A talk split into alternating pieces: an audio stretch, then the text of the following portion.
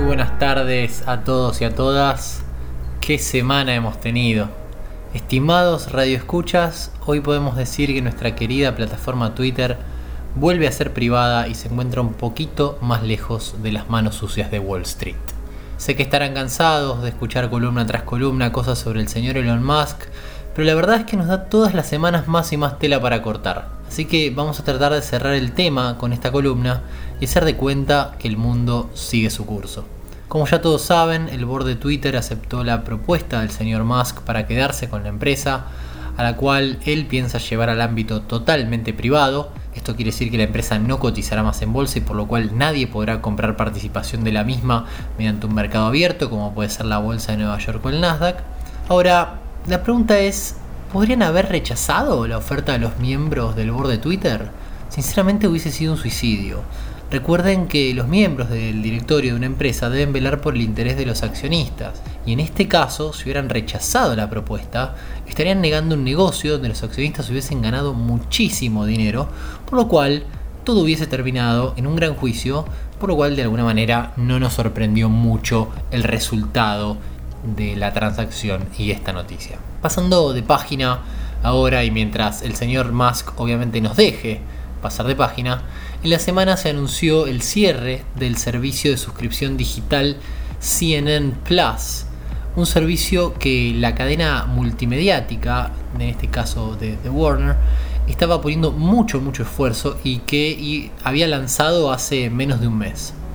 Sí, así tal cual lo escuchan, en lo que es CNN invirtieron cerca de 300 millones de dólares para generar el nuevo medio digital y lo cerraron a 15 días de haber arrancado por razones estratégicas, obviamente entre comillas. La cadena Warner Brothers Discovery, la cadena a la cual pertenece eh, este canal, decidió darle un cierre de la noche a la mañana después de ver que menos de 10.000 personas estaban conectadas al servicio en todo momento. La noticia viene también de la mano de la estrepitosa caída del gigante Netflix, una empresa a la cual se le ha hecho reverencia en estos últimos años por su forma de trabajar, los increíbles contenidos a los cuales nos tiene acostumbrados y las inmensas propuestas que tiene en su carpeta el famosísimo Reed Hastings, famoso, famosísimo por la frase de que su principal competidor no es absolutamente ni Amazon con su Prime ni HBO con su canal, sino el tiempo ocioso de las personas. Netflix durante esta semana cayó en la bolsa de Estados Unidos un 35%, así como lo escuchan, en un solo día y continuó su caída los días siguientes debido a que presentó unos resultados horrorosos que asustaron hasta el más creyente de los creyentes. Los analistas de Wall Street habían estimado que la empresa iba a presentar un aumento de 2 millones de clientes desde la última presentación inversores, esto es hace aproximadamente tres meses, pero presentó al contrario una caída de 200.000 usuarios, o sea, cayeron la cantidad de usuarios totales de la plataforma a la cual por lo cual, digamos, de alguna empresa, la empresa alegó que esto haya sido, muy probablemente, por haber hecho la vista gorda durante tanto tiempo a que los usuarios utilicen el mismo password en múltiples lugares. De hecho, ese mismo día por la tarde habían salido algunas notas en medios especializados hablando de lo que eran los mercados negros de contraseñas, tal vez de alguna manera presagiando lo que iba a venir algunas horas después.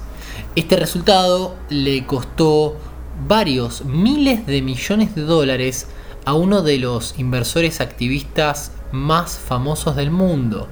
el mediático Bill Ackman, William Ackman III, quien había invertido una parte muy muy interesante de todo el capital que maneja en su fondo de inversión Pershing Square recientemente en el mes de enero y vendió su participación en el mes corriente, o sea, ahora en abril. Claramente, estimados oyentes, hasta obviamente al más avispado se le escapa la perdiz y además también claramente tendremos que